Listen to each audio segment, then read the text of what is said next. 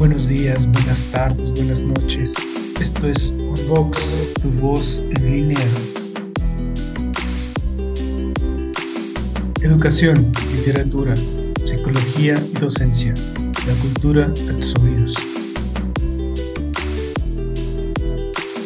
Toda opinión aquí emitida es responsabilidad de quien la hace. Escucha y participa. Pues este, pues muchas gracias, mi querido Jorge, ya este por fin este terminé de leer, es que tengo mucho que leer y gracias a Dios pues me encanta leer, ¿no? Y, el proyecto está funcionando, entonces este gracias por la espera y te lo agradezco mucho. No, al contrario, gracias a ti por la oportunidad, pues digamos, primero de, de haberte dado la, la, tarea de llevar a cabo la, la lectura de mi libro y a partir de ahí pues llevar a cabo también entrevista que bueno pues ciertamente creo que yo te agradezco más que Tommy. Es, es, es, un trabajo mutuo fíjate de mutuo apoyo pero pues este y, lo hacemos fíjate que no tanto bueno yo sí lo veo ya tú me dirás ni por ti ni por mí sino por el, el la promoción y el enorme beneficio que tiene la lectura para todas las personas no entonces, este, eso me gusta mucho. Bueno, me caso con esa idea.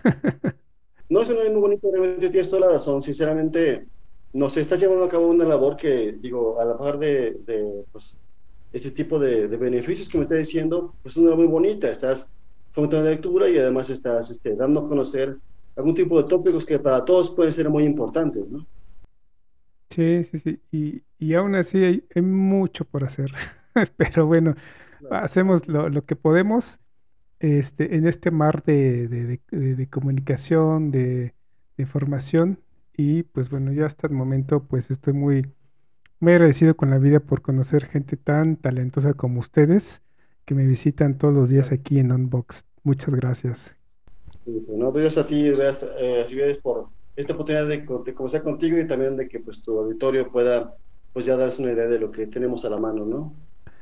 Sí, sí, pues todo es para ellos y por ellos. Y pues vamos a empezar, ¿te parece? Hola, ¿qué tal? Bienvenidos sean todas y todos ustedes a Unbox, tu voz en línea, un proyecto personal que nació por el interés de ampliar el horizonte cultural. Con este programa seguimos caminando por los senderos de la literatura, por la difusión de la literatura. Y pues en esta ocasión doy gracias a quienes me escuchan, comparten el programa, se inscriben al canal de YouTube y participan haciendo algunos comentarios ahí, a quienes me siguen por Facebook y demás plataformas de podcast y desde luego a quienes participan desde luego en el programa. Muchísimas gracias. Hoy tenemos un programa especial porque vamos a hablar de un invitado, compatriota nuestro, por supuesto. Nos viene a hablar de su libro La chica en el cubo de cristal. Soy Cecil Cibedes y en esta ocasión damos voz a nuestro querido invitado Jorge Limón. Bienvenido a esta tu casa de Unbox, tu voz en línea. ¿Cómo estás, mi querido Jorge? ¿Qué tal? ¿Cómo te va, este, Cibedes? Muy bien, muchas gracias. Gracias a ti por invitarme a tu programa y gracias a todo el auditorio que nos está escuchando posteriormente, ¿no? Fíjate que yo estoy muy eh, encantado de, de hacer estos programas porque por dos cosas. Una, porque, bueno, siempre conozco gente nueva y talentosa como tú. Y otra, porque tú, al igual que algunos, no todos, me permiten leer su obra. Y eso me, me, llena de emoción porque yo tengo más herramientas para llevar una plática más amena, no tan profunda porque, pues digo, eh, esa chamba de, de, de, leer más a profundidad se la vamos a dejar a los lectores, pero y, al menos en el programa la intención es despertar ese interés por, las novelas que aquí presentamos. Y yo muy contento porque ustedes me comparten su obra y, y pues luego me, me la paso súper leyendo. yo, yo feliz leyendo. Qué bueno, señor. No, pues digo, al contrario, pues a ti, digo, finalmente, pues yo comprendo que de pronto puede ser que tengas muchas actividades y entre esas, pues digo, date la tarea de llevar a cabo esta lectura de esas obras, pues bueno, puede representar de pronto, este, pues, eh, sofocarte un poquito más. Y sin embargo, por lo que estoy escuchando, creo que te gusta mucho. Entonces, pues es este, un doble reconocimiento para ti, ¿no? Muchas gracias. Pues mira, déjame eh, presentarte a nuestro querido auditorio. ¿Te parece? Claro. Jorge Limón es un escritor mexicano que empezó su actividad literaria de la mano de la pandemia global, en este momento histórico en el que el confinamiento ocupó el quehacer de todos los habitantes de este mundo. En el 2020 publicó la novela 20 millas de corte romántico, en la que da cuenta de la relación de pareja a la que en un evento catastrófico se paró por más de 20 años. En el 2022 publicó La chica en el cubo de cristal. Este es un auténtico thriller psicológico en el que la relación de una psicóloga y su paciente se va construyendo al tiempo que deben realizar una travesía por el sur de la República Mexicana. Y esta es la novela que nos ocupa el día de hoy en el programa de Unbox. Pero vamos a empezar por una preguntita que siempre les hago a mis invitados. ¿Tú ahorita estás viviendo en dónde, mi querido Jorge? Eh, en la Ciudad de México. Perfecto. ¿En qué parte? ¿Alguna colonia que ya no es delegación, ahora es, ¿cómo se llama? Alcaldía. Alcaldía. ¿En qué alcaldía vives? Es la alcaldía, Benito Juárez. Ya. Muy famosa la alcaldía Benito Juárez. Este, ¿podrías compartir a nuestro público extranjero que nos escuche en este momento qué hay de ahí de turístico? ¿Qué nos puedas compartir en estos momentos? Ah, que muy bueno. Este que Benito Juárez es una alcaldía, este, pues ciertamente muy importante en el, digamos, yo pensaría que no solo en México, sino incluso quizás en el territorio nacional.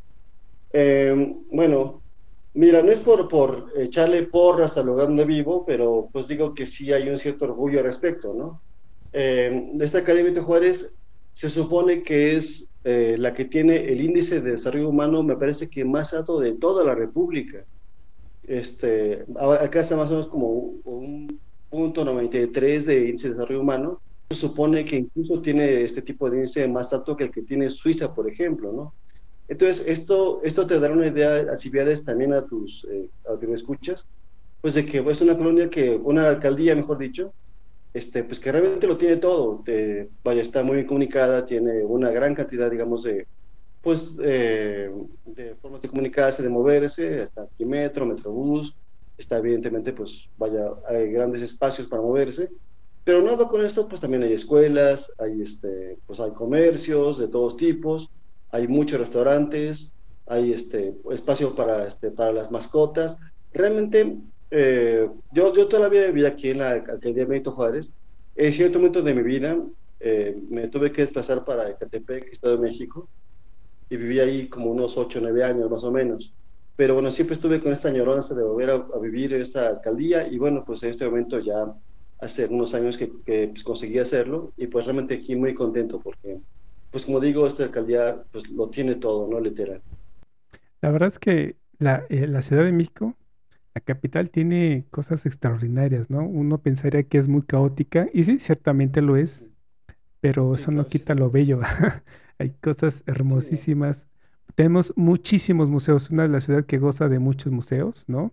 Totalmente, sí, muchísimos, claro. Teatro, tenemos esta arquitectura, ni se diga, pero bueno, es una invitación a nuestros radioescuchas eh, extranjeros para que se den una vuelta por nuestro bello país que tiene mucho por ofrecer. Y ya ni sigue gastronomía, música, bueno, ya será un tema aparte. Pero muchas gracias por compartirlo. No, yo creo que bellísimas. De hecho, bueno, mi lectura, mi, mi novela trae este, bueno, tú ya lo leíste, trae una, pues una descripción de lo que viene siendo la parte sur de este país. Exacto. Honestamente, honestamente, bueno, yo, yo te puedo comentar, así ves, eh, no sé si tiene por aquí algún tipo de público extranjero que nos escucha, no sé, de Estados Unidos, Canadá o incluso de, otro tipo de lugares del sur de este, eh, de este continente. Pues lo que te diría es lo siguiente. Eh, cuando lleguen aquí a México, si es la primera vez que visitan este país, yo les diría, ¿sabes qué? Llegas aquí a Ciudad de México, estate aquí en esta Ciudad de México unos cuatro o cinco días, hay muchas cosas que ver, pero una vez que ya has revisado esta situación, que estas cosas que te ofrece esta Ciudad de México, debes irte para el sur. O sea, el sur lo tiene cosas bellísimas, una cultura impresionante, unas, este, unas ruinas, unos paisajes preciosos. Bueno, digo, tú como mexicano que también eres, pues no me dejas mentir que esta república, sobre todo en la parte sur, tiene cosas encantadoras. Y fíjate que todo viene, todo esto que les pregunto parecería fuera de lugar esta primera pregunta con la cual siempre abro los programas, muchos dirían, bueno, ¿por qué les pregunta eso? Pero no. En muchas de las eh, entrevistas que he hecho, mucho de lo que ellos responden, o que ustedes como escritores responden, eh, ilustra mucho lo que escriben. Y tú no eres la excepción. Tú nos das en la novela un recorrido justamente por el sur hasta la península de Yucatán, ¿no? Vas describiendo. inclusive describes ahí unas tradiciones que, bueno, ya entraremos en detalle. Pero este, esta pregunta, insisto, no está fuera de lugar porque conoces mucho de los escritores, sus intereses y sobre todo la influencia que ellos tienen, ustedes tienen al momento de escribir. Eso es muy importante para mí, para conocer y contextualizar la obra. Y ya que estamos hablando de, tu obra, vamos a empezar. Este, ¿De qué trata la chica en el cubo de cristal? Así brevemente, porque yo tengo algunas preguntitas ya muy, muy puntuales al respecto, desde luego sin caer en el spoiler, de la cual vamos a hablar. ¿De qué trata, mi querido Jorge?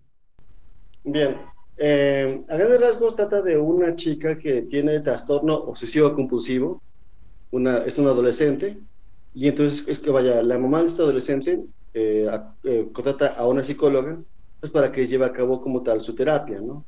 El punto es que, bueno, eh, vaya, la psicóloga llega con un tiempo corto, la, la mamá le, pues digamos que le, le, avisa, hay una situación por la cual la señora le pide que se apure con este tratamiento que tiene que darle a, esta chica, y bueno, pues este, se, se lleva a cabo, digamos, ya uno es que se conocen, esta psicóloga se llama Natalia y la, y la niña, que se llama Melisandre, entonces, este, pues se lleva a cabo poco a poco una relación que se vuelve muy estrecha, muy, bueno, yo soy el que lo relata, pero bueno, me parece que es una relación muy bonita, este, porque se va solidificando, de pronto se van este, acercando mucho. En cierto momento, eh, digo, cada quien con sus problemas, cada quien con sus, este, con sus temas, pero hay una semejanza de personalidad muy, este, muy compleja entre ellas dos y de pronto este, se ven como si estuvieran reflejadas una en la otra.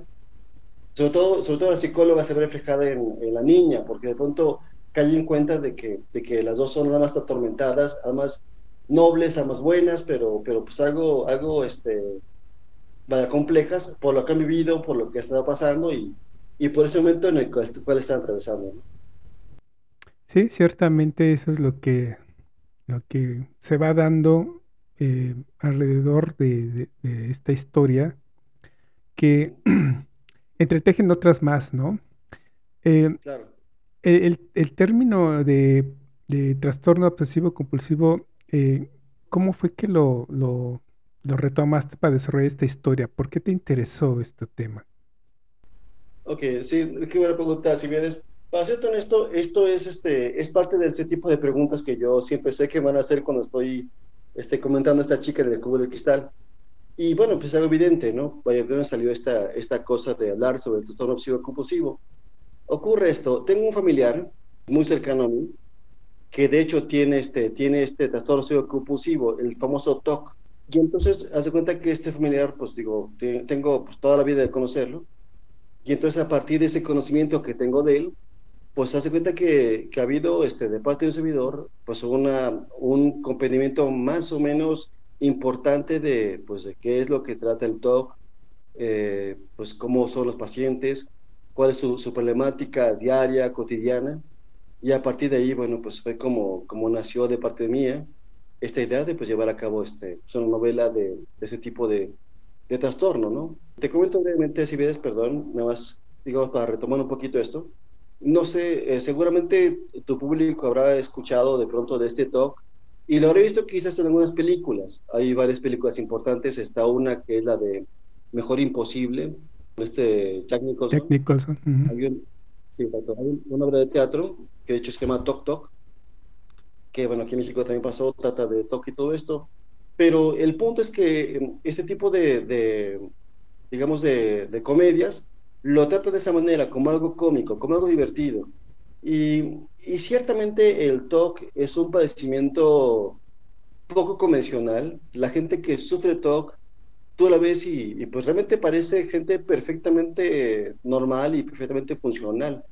Y realmente lo son, no es que no lo sean, pero, pero digamos que sí tienen muchos pensamientos recurrentes invasivos y esto pues realmente les dificulta mucho ya poder avanzar en su, en su día a día, ¿no? En su, labor cotidiana, de pronto les hace mucho ruido, ¿no? Entonces es algo que yo pues sí quería abordar desde un todo, otro tipo de tema, no tan cómico, sino algo que fuera un poquito más parecido a la realidad de lo que están viviendo ese tipo de personas, ¿no? Y tú ya lo desarrollas bastante bien porque presentas un personaje como es Melisandre, la chica quien lo padece, eh, bastante bien porque cuando llega este, la psicóloga, eh, eh, ella ve desde, desde que entra cómo está el cuarto perfectamente ordenado, todo el pulcro, todo limpio. Y uno, desde que ya se encuentran ellos dos, estos dos personajes muy importantes en la historia, este, se va dando uno cuenta cómo es que el personaje Melisandre eh, tiene ciertas características, ¿no? Que después le va a confesar a Natalia, pues, este, cómo es que ella se va sintiendo y, como tú dices, se van entrelazando ambas personalidades. Y, y es, un, es, un, este, es un personaje, Melisandre, muy, muy interesante, ya que es donde quiero entrar en, el desarrollo de los personajes, porque me llamó muchísimo la atención cómo es que tú logras captar esa cualidad de cada uno de los personajes. Por ejemplo, Melisandre es, es una chica de un alto grado de inteligencia, ¿no?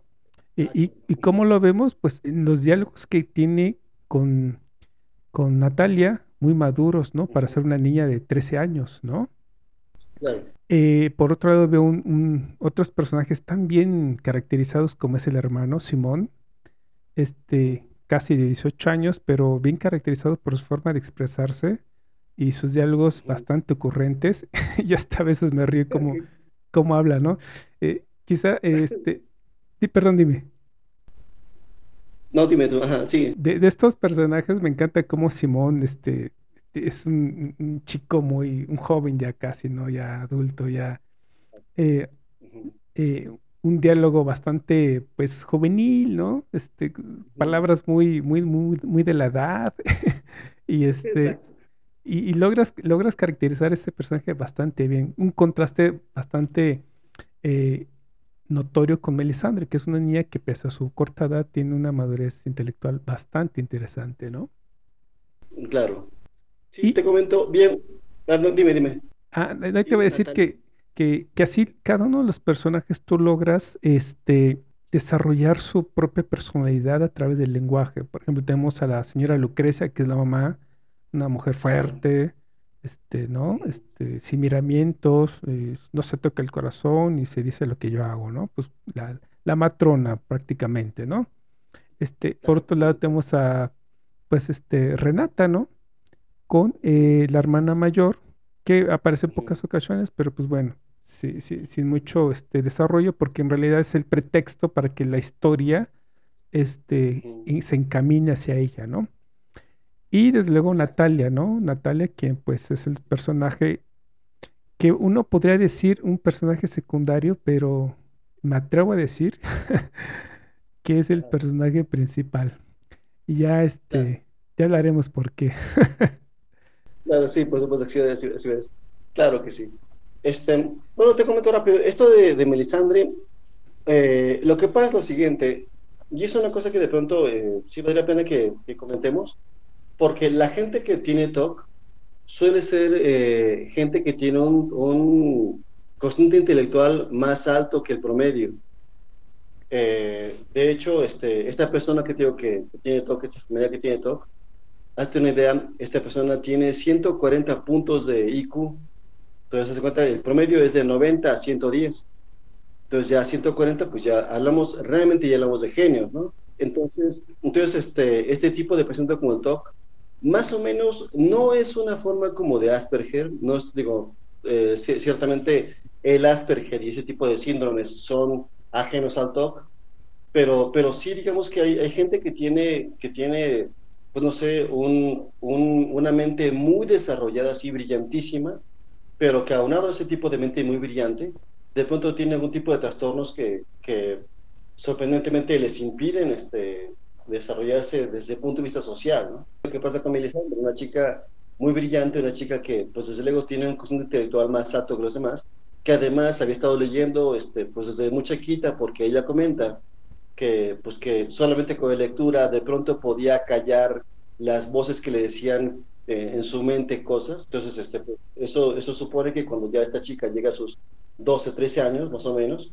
pues ya digamos que tiene un, vaya, un lenguaje que ya está mucho más avanzado que, el promedio, ¿no?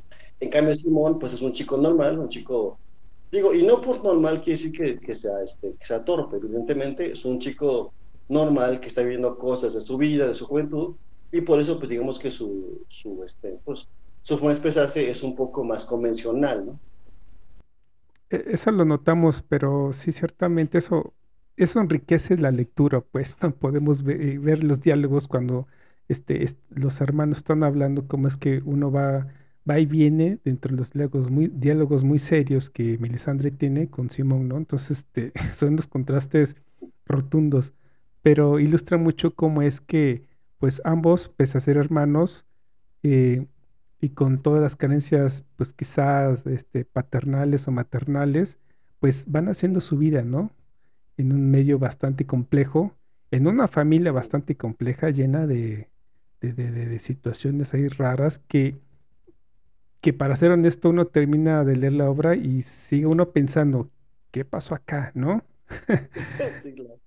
Está muy padre, la verdad es que sí, sí me gustó. Y, y el título, pues, de El cubo de cristal, pues es, es meramente simbólico, porque en realidad no solo es Melisandre quien se encuentra encerrada, sino todos y cada uno de los que aparecen en la historia, porque es la mamá quien como jefa de familia este, sus antepasados y todos en general mantienen encerradas sus pesares, ¿no? Se mantienen, eh, mantienen encerradas sus, sus situaciones, sus, sus preocupaciones y, repito, el, el, cubo es netamente simbólico, no es tan personal que tenga que ver inclusive solo con Melisandre.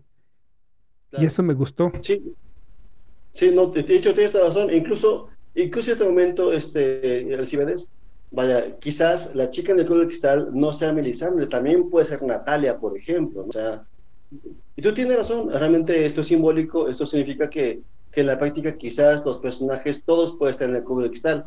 Y si lo, y si lo modificamos, quizás cada uno de nosotros haya construido un cierto cubo de cristal alrededor suyo, ¿no? También puede ser en cierto momento.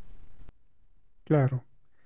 Sí, sí, la verdad es que eso e, eso lo, lo, tomé como tal y créeme que si uno como lector lo aplica, uno podría entender por qué incluso este, la situación de Natalia, por ejemplo, con, con Rafael, ¿no? Y este...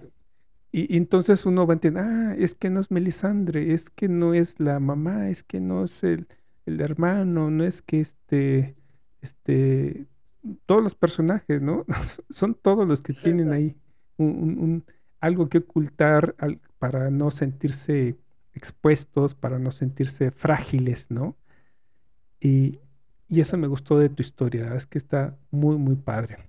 Oye, este, ya encaminados eh, en esto, ¿tendrás un fragmentito que quieras compartirnos de tu historia para que la gente escuche tu propuesta literaria? Sí, con todo gusto, si ves. Hay un fragmentito, es, corto, eh, se refiere a un pensamiento que bueno, un, recuerdo que tiene Natalia, la protagonista, de su hermano, ¿no?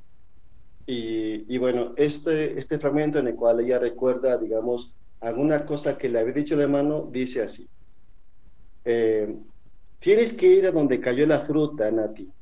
Le habré dicho Tino una vez que la piñata se rompió. Ella, con toda la fuerza de sus 12 años, quiso protestar. Pero todos se avientan hacia allá y los grandes atropellan a los chicos, Así no es divertido. No es divertido, pero es lo que se tiene que hacer, Nati. Nati insistió. Pero por fuera se encuentra incluso mucha más fruta. Tú me has dicho que ser listo es más importante que ser fuerte. Lo que siguió aún lo recordaba con cariño. Sí, Nati, pero la piñeta es como la vida. Tú tienes que pelear por la mejor colación. Ok, esto es, esto es este, ese cuento que, quería leer, este, así vienes. Digo, eh, el contexto es, el contexto es, eh, vaya, no sé si, bueno, como mexicanos, tú sabes exactamente cómo es las piñatas. Eh, igual la gente que no esté más familiarizada con este concepto, pues piñatas es, este, pues, ah, ¿cómo escribirlo?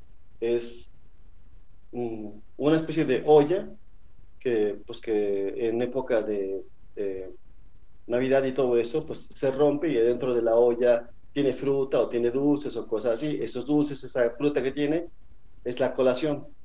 Entonces esta Natalia, bueno, pues cuando estaba niña, pues cuando rompía la piñata, ella lo que hace es que en vez de meterse, digamos, a donde estaba todo el tumulto para agarrar los dulces y todo esto, pues lo que hacía es que se iba a las orillas, pues a recoger la, fruta, a recoger este, la colación, los dulces, y tan tan. Pero el hermano le dice, ¿sabes qué? No es que tú tienes que ir directamente a donde está la fruta, o sea, tienes que irte a donde está todo el mundo este, arrebatándose la fruta y, la colación y los dulces, ¿no? Y Natalia le dice, pero es que, o sea, por fuera se encuentra incluso mucho más fruta, o sea, tú me has dicho que ser listo, que ser inteligente es mejor que ser fuerte, ¿no? Y él me dice, sí, pero, pero la, la es como la vida, ¿no? Tú tienes que pelear por la mejor colación. Claro. Es decir, este, es decir, este, vaya, a veces este, tienes que pelear, o sea, y pelear realmente con, con uñas y dientes por lo, por lo que es tuyo, por lo que quieres hacer, ¿no? Entonces, digamos, esta, ese tipo de, de enseñanza que estamos en el hermano, está Natalia, ¿no? Fíjate que pasemos a otro aspecto que me gustó mucho de tu historia. Son esos recursos narrativos de los cuales tú echas manos, ¿no? Como son esos flashbacks de, los cuales nos acabas de contar. Este, Otros este, que, que yo podría decir que me, me, encantaron, me fascinaron, pero que, este, pero que son, son, son pocos, ¿no? Y que ilustran prácticamente en ciertos momentos la historia cómo es este personaje del cual me voy a referir. La historia cuenta a través de varios recursos narrativos cuando Natalia este, manda mensajes a Rafael y a lo largo de la historia nos vamos bien, nos, nos damos cuenta cómo es que manda mensajes de audio, ¿no? Y lo que me gusta es que paralelamente a la historia que se va contando de Melisandre, se va contando la historia de Natalia. Es esta historia la, la, de ella, la de mujer, no la psicóloga, sino la que ama, la terapeuta, la que sale y se pone la máscara para ser tan profesional como puede mientras carga con sus propios fantasmas. Y eso me gustó muchísimo porque este, es una historia paralela que va este, a la que, con la que se va enfrentando para descubrir cuál es, cómo es que puede apoyar mucho a Melisandre, ¿no? Pero ella va cargando con sus propios fantasmas. Inclusive hay una parte, este, no sé en qué estado de, la República que le dicen que, pues que tiene un muertito ahí cargando, que ya no voy a decir más porque es una pieza clave para la historia. Pero sí, ciertamente es como bien dijiste tú, igual y quien está en el cubo de cristal no es Melisandre. Exacto. Sí, exacto. Sí, bien puede ser Natalia, de hecho, de hecho, pues es la chica, la chica, bueno, Exacto. Eh, el, término chica, pues se refiere desde una adolescente hasta una persona que tiene 30 años más o menos, digo, alrededor de 35 años por ahí, todavía podrías entenderla como chica, ¿no? Fíjate que otra cosa que me encantó son esos recursos narrativos de tinte erótico, que creo que solamente este, hay como, hay como dos, pero uno eh, que me, me encantó no sé si me permitas leerlo. Sí, por supuesto que sí, adelante, si ves con tu confianza, adelante. Es cuando este. Bueno, es que no sé si contar la historia, pero voy a leer nada más el fragmentito. Dice, cito, descubrir el sabor de unos nuevos labios, de una forma diferente de besar, es la revelación de otro mundo. Es identificar la textura de la boca, la opresión que la ajena hace con la propia, al tiempo que las manos hablan de lo que la lengua no puede. Fin de la cita.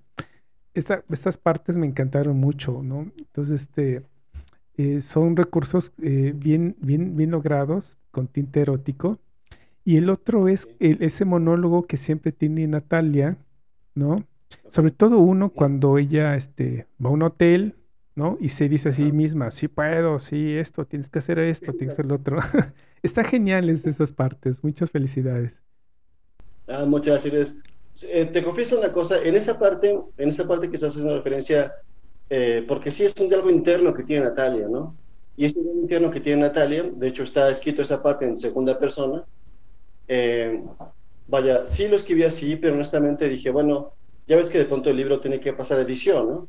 este, cuando pasó edición, yo me dije, a ver, ¿qué me dice el editor? Así como que yo estaba con la cosa de que, bueno, pues así lo escribí, así me gustó, pero ese no me, no me dice alguna cosa.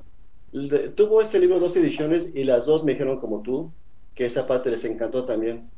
Es que sí, ciertamente ilustra ese desdoblamiento de Natalia, ¿no?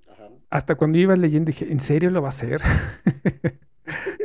y, quedé pensando, dije, órale, ¿no? ¿Cómo es que, cómo que de, una mujer que, que va camino siguiendo un destino, ¿no? Y que apenas puede con lo suyo y ayudando con los demás, pues este, tal vez avienta otro round eh, haciendo otras cosas, ¿no?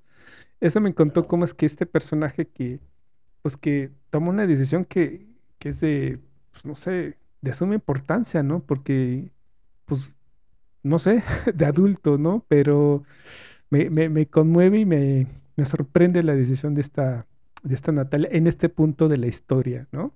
Y, y cómo lo cuenta es justamente este desdoble de persona que, que, que desde luego habla de cómo es que la, cómo es lo que va a hacer le causa un gran compromiso, ¿no? Ético, más bien no ético, moral, ¿no? Exacto. E, e, esta parte me gustó muchísimo. Este, la, verdad es que sí, me, gustó muchísimo. ¿Cómo es que fuiste construyendo estos personajes, este, conforme ibas escribiendo la historia? ¿Cómo te los encontraste? ¿Cómo fueron naciendo? Eh, o, los trazaste desde un inicio? ¿O eh, de repente Chin nació en la mitad de la historia de tu escritura. ¿Cómo, los concebiste? Ok, bien, te cuento. en realidad, bueno, eh, siempre hubo una Melisandre, o sea, siempre hubo una, niña de esa edad más o menos, que iba, bueno, con su, con su toque correspondiente. Em, honestamente, no estaba seguro si el personaje de, de, la psicóloga iba a ser originalmente psicólogo hombre o psicóloga. Esto, finalmente, bueno, me decanté porque fue psicóloga y bueno, ya posteriormente ya comprendí que la, la, esta, la decisión era la correcta, sobre todo ya cuando se está llevando a cabo como tal el viaje, eso era lo, pues, lo adecuado, ¿no? Eh, dicen por ahí, así ves, que, que la gente que escribe narrativa son de dos tipos, son de mapa y son de brújula. La gente que escribe de mapa eh, construye toda la historia completa y luego ya se dedica a narrarla. La gente de brújula es aquella que, que tiene, digamos, eh, el inicio y tiene más o menos una idea de lo que va a pasar. Yo diría que tiene más o menos como armados los primeros dos, tres capítulos, y a partir de ahí pues ya se sigue más o menos la misma temática, los personajes, las más situaciones le van más o menos eh, permitiendo ir entendiendo qué es lo que va a seguir, ¿no? Es como, pues es como, como dejarte llevar por una novela, es como permitir que los, los personajes te vayan dando la pauta de qué es lo que va a pasar después. Eh, bueno, eh, pues yo, yo en este caso, pues yo vendría siendo los segundos, es decir, de brújula, de manera que yo tenía más o menos armado en mente los primeros personajes, que en este caso serían este, Melisandre, Natalia, la mamá y Simón. Esos digamos que son los, los cuatro primeros personajes que tenía yo en mente. Y a partir de ahí, pues ya los demás, este, pues ya se fueron eh, añadiendo conforme la historia se fue desarrollando, ¿no? Em, Ahora, ¿cómo, ¿cómo es la construcción de personajes que llevo a cabo yo? Bueno, pues eh, yo lo, de hecho lo que hago literal, este, Alcibiades, es eh, ponerme en realmente los zapatos de personaje, vaya, ponerme más o menos en su piel, entender qué es lo que sentiría, qué es lo que pensaría, cómo lo pensaría, cómo, cómo sería esa vivencia. A veces, digo, sí, sí conlleva una labor de introspección, para poder más o menos entender qué es lo que pensaría ese tipo de personaje. Incluso, por ejemplo, este, en la novela, no sé, hay una parte en la cual Melisandre, bueno, va en el viaje, de pronto Melisandre le toma la mano al, al bueno, el brazo de la mano y se lo empieza a acariciar, pues como sobándolo, ¿no? Como, como si las heridas de, de su hermano fueran recientes, ¿no?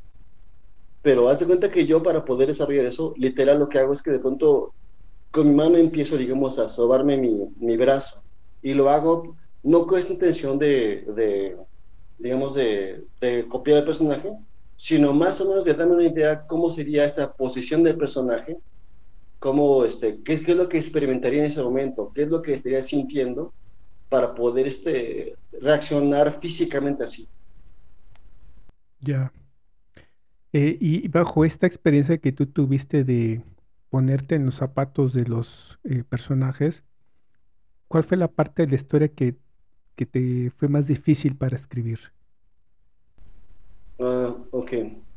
Bueno, em, híjole, aquí hay una, parte que, que no, no quisiera espolear, pero nada más te comento aquí, aquí entre nos en corto, es esa parte donde ya están cerca de, de su destino que es cuando ya este, tienen que caminar un largo trecho y es cuando Natalia le confiesa algo a esta Melisandre.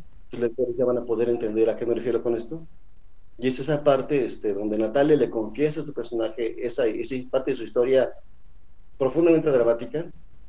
Y es, esa parte, en, lo particular, sí me costó trabajo no escribirla, escribirla lo escribí más o menos, más o menos bien, pero sí sentía de pronto el, nudo de la garganta, esa cosa de, de, híjole, esto que estoy este, narrando sí es muy fuerte y realmente tiene que salir, pero, pero sí este, me está costando trabajo porque, porque el nudo estaba ahí, ¿no?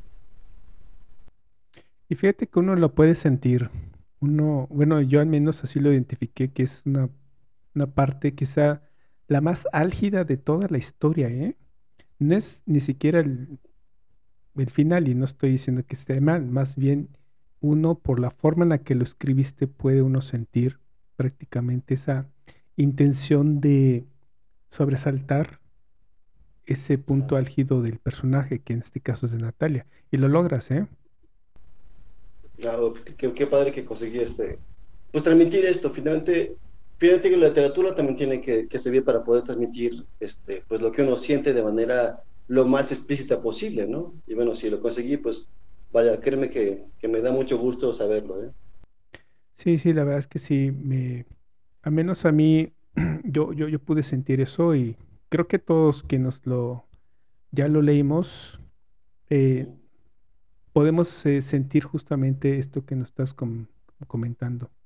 Ese punto medular entre el personaje que hace, da un giro de percepción bastante interesante porque yo iba como que intuyendo algunas cosas y de repente da un giro. Esto que cuentas hace un giro de 360 grados de la historia. Nunca pensé que fuera esto.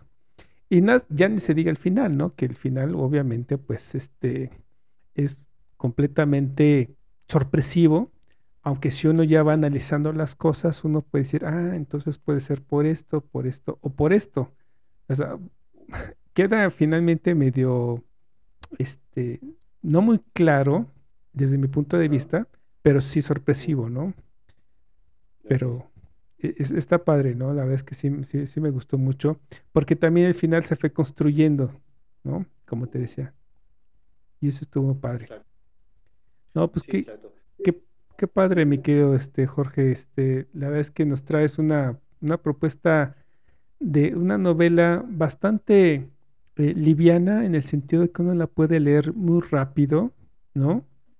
Eh, yo dentro de todas las cosas que tengo que leer, yo me la eché muy rápido y este, la disfruté, estuvo sencilla en el sentido de que, vamos, no, este, eh, no, no, son de esas lecturas pesadas y que te das tiempo para decir, ay, no, no, no, es una historia te, digo, sencilla y, padre, ¿no? Disfrutable en ese sentido, ¿no? Porque además, insisto, los personajes están bien, bien este, determinados dentro de su contexto y eso me gustó mucho porque eh, cada vez que un personaje habla, uno intenta darle dentro de su imagen, dentro, al menos yo sí lo hago dentro, de mi pensamiento, una imagen para seguirlo, ¿no?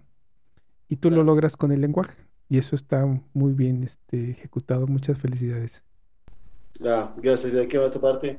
Pues sí, bueno, pues de verdad, de verdad, no sé cuánto te agradezco mucho este tipo de costo que tienes de la novela.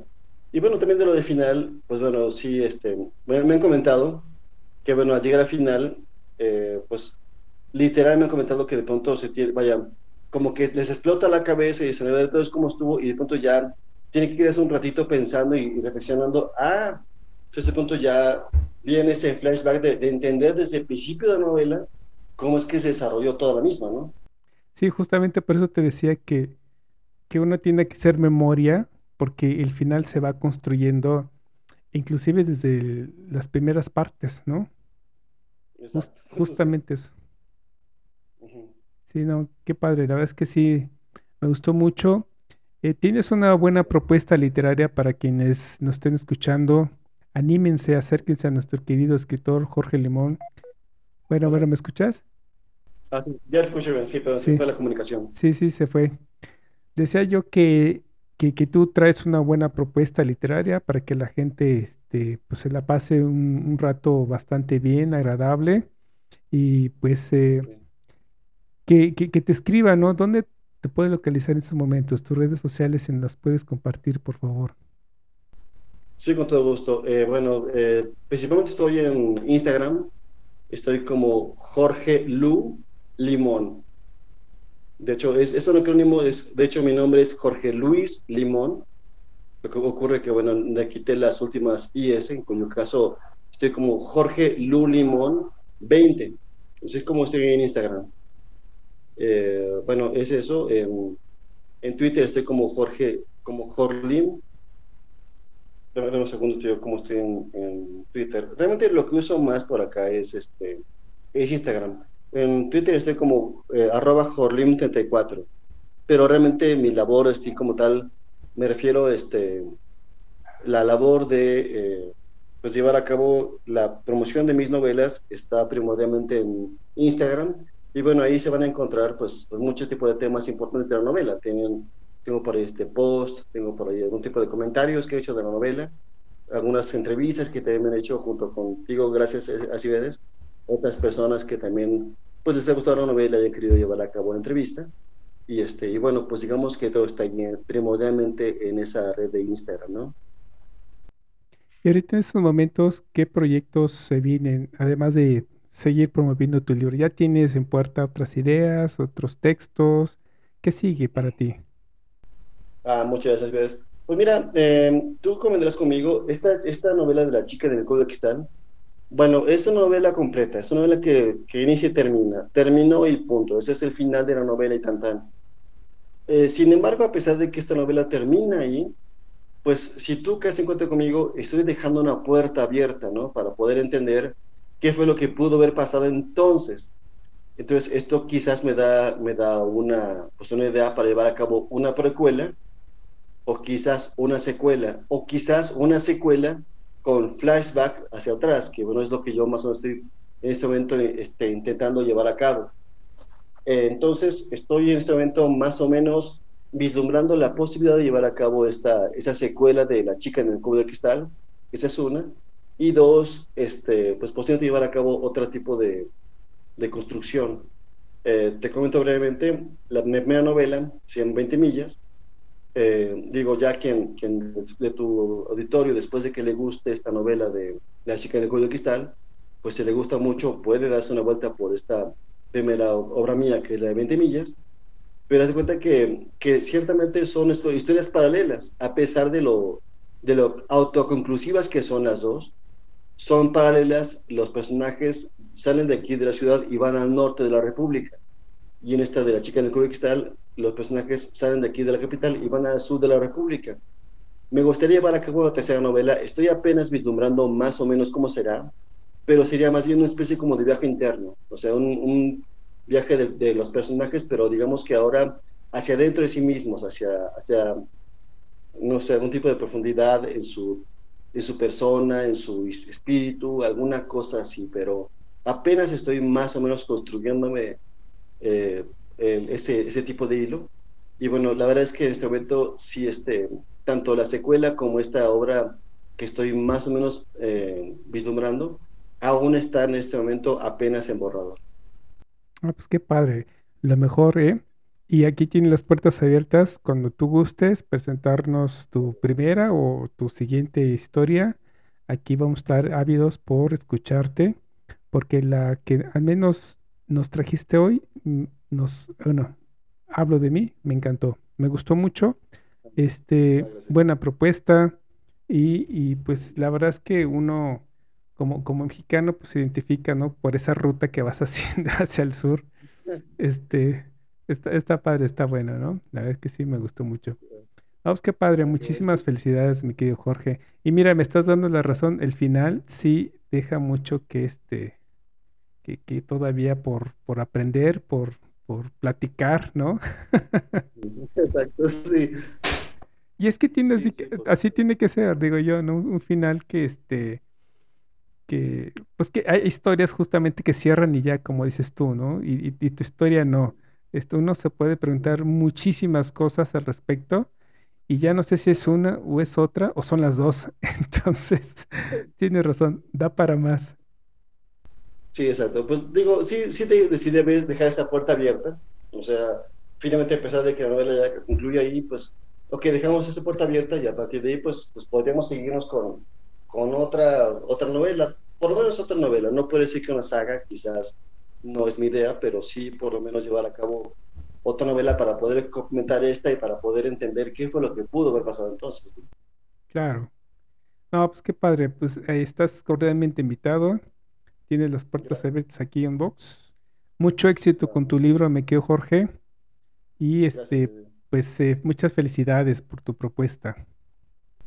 No, pues muchas gracias, y gracias a ti, de verdad. Gracias por, por permitirme eh, abrirme las puertas de, de tu auditorio, que pues seguramente, bueno, estará encantado escucharte a ti. Y bueno, pues a partir de ahí, pues bueno, ojalá que también la apuesta de tela que yo tengo en la mano, pues ojalá que les agrade, ¿no? Créeme que sí, le- les va a agradar muchísimo. Verdad es que sí. Y ya que estamos hablando de nuestros, eh, nuestro auditorio, ¿qué te gustaría decirles a ellos que nos escuchan en este momento? Y no solo a México, ¿eh? Nos escuchan en Colombia, Venezuela, en Estados Unidos, obviamente, este, nuestros compatriotas que viven por allá, este, en muchos lugares, ¿eh? ¿Qué te gustaría decirles? Ah, muchas gracias. Bueno, pues este, pues esto que traigo a la mano es, pues digo, la verdad es que es una, una novela que si ustedes lo ven como extranjeros, quizá les parezca un poco local. Vaya, hago referencia de pronto a algún tipo de lugares aquí de Ciudad de México, y a partir de aquí, pues bueno, voy más o menos desarrollando ese tipo de ruta que habría que llevar a cabo desde la Ciudad de México hacia la parte sur de este país, me refiero específicamente a Cancún. Eh, quiero pensar, y eso es, digamos, la invitación que les dejo abierta a ustedes, quiero pensar que, que, llevar la ruta que estoy proponiendo es una ruta que, si ustedes de mañana vienen aquí a México y consiguen llevarla a cabo, eh, es bellísima. O sea, digo, quitando lo que pasa con personajes, pero sí, es la- lo- es que es- a veces es un poco trágico, ¿no? Pero la ruta que estoy poniendo es bellísima y, lo que estoy comentando ahí en este libro está, está casi documentado, es decir, vaya, lo- las regiones, el tipo de habla, el tipo de, de cosas que se hacen en esos tipos de lugares, especialmente en la parte de Veracruz, este, es perfectamente eh, actual y es este, y bueno, cuando vengan aquí a México, si tienen esa oportunidad, digamos, de desarrollar una ruta como la que estoy proponiendo, de antemano les puedo decir que les va a encantar. O sea, es una, una ruta de ensueño. Vaya, de por sí México tiene algún tipo de lugares bellísimos, pero, pero esa ruta en particular, híjole, no diré que es la ruta, porque hay mucho tipo de sitios que hay que visitar este país, pero esta ruta que es México, Veracruz, e y seguirse todo hacia la parte de la península de Yucatán, eh, no sé, es, es también este, entrañable, es muy bonita en general. Y no solo para los extranjeros, ¿eh? Para nosotros, híjole, quedamos boquiabiertos cada vez que viajamos al interior de la República, ¿cierto o no? Sí, no, totalmente. Sí, digo, bueno, a mí en lo particular, cuando, cuando viajo con mi familia, la vez que, bueno, no sé, hay, hay gente que le gusta llegar a un lugar, a un hotel, y bueno, pues que ahí esté todo pagado y pues eh, estarse la semana echados este, en la playa, este, vaya, leyendo libros o, este, o viendo las puestas del sol. Y está bien, no estoy diciendo que no, cada quien eh, tiene una manera concreta para entender cómo le gusta viajar y cómo le gusta este, vacacionar. Pero bueno, para mí, cuando yo viajo con mi familia, hace cuenta que no me gusta quedarme quieto. Entonces, este, desarrollo como, como, como, este, pues rutas, ¿no? Vamos a Chiapas, pero de Chiapas llegamos a, este, no sé, por ejemplo, a Tusta Gutiérrez, de San Cristóbal de las Casas, de ahí, este, nos lanzamos hacia, este, Palenque, de ahí nos lanzamos hacia, este, Tabasco, y así, es el tipo de, pues digamos, de, de forma en que a mí me gusta viajar. Y bueno, más o menos, digo, eh, estos personajes no viajan porque tengan ese, esa, esa vocación de viajeros, sino porque se ven obligados a hacerlo. Ujú. Pero bueno, pues aún así la ruta que están desarrollando, pues pues, pues una ruta que, que todo el mundo puede ver que, que, es muy bonita, que es muy amena, y además que se van a encontrar con, con la gente que estoy comentando en esa novela, literal, este, mexicanos, extranjeros, cuando viajen por ahí, pues se van a encontrar con esa gente que estoy, este, estoy describiendo que pasa por esas zonas. De verdad, este, es, es parte de nuestra idiosincrasia como mexicanos, ¿no? Ahí está. Tomen nota, agarren pluma o la tableta o celular y marquen su ruta a cualquier parte de México, que es bellísimo. Muchísimas gracias, mi querido Jorge.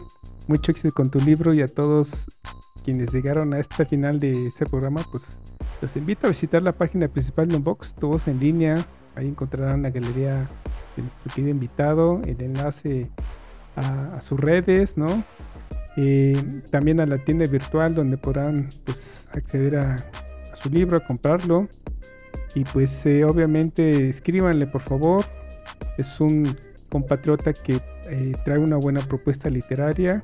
Por favor, este, escríbanle, háganle saber que, que en México también hacemos cosas buenas escribiendo y leyendo, ¿no? Que no. Muchas gracias. Pero pregunto contestar a toda la gente que, que, me esté escribiendo. De hecho, a veces cuesta un poco de trabajo, de pronto es, es mucha gente la que suele escribir, pero pero suelo, este, suelo contestar todo, todo tipo de comunicación y lo hago por una sencilla razón. Comprendo que la gente tomó un tiempo para, se, se tomó un tiempo de molestia para, para, dedicármelo a mí y en ese sentido pues me parece muy, muy grosero no, no responderles. Entonces pues lo hago este, inmediatamente que me es posible porque sí, este, sí quiero corresponder a este tipo de situación que tiene la gente. Pues ahí está. Así que no se desesperen, por favor. Jorge sí los va a atender, ¿verdad, Jorge? Exacto, totalmente sí. Ah, y, así yo también, por favor, escríbame, ¿no? también escríbame, por favor. Este, para participar al tema, escríbame a unboxpodcast.gmail.com eh, ahí recibiré sus propuestas. No olviden también darle manita arriba, descargar el audio, compartirlo, en su caso, inscribirse al canal. Muchas gracias. Soy Cecil Ciberes y me despido. Hasta pronto, nos vemos, mi querido Jorge. Suerte. Que esté bien, gracias a ti, gracias a tu auditorio. Hasta luego, buena tarde. Hasta luego.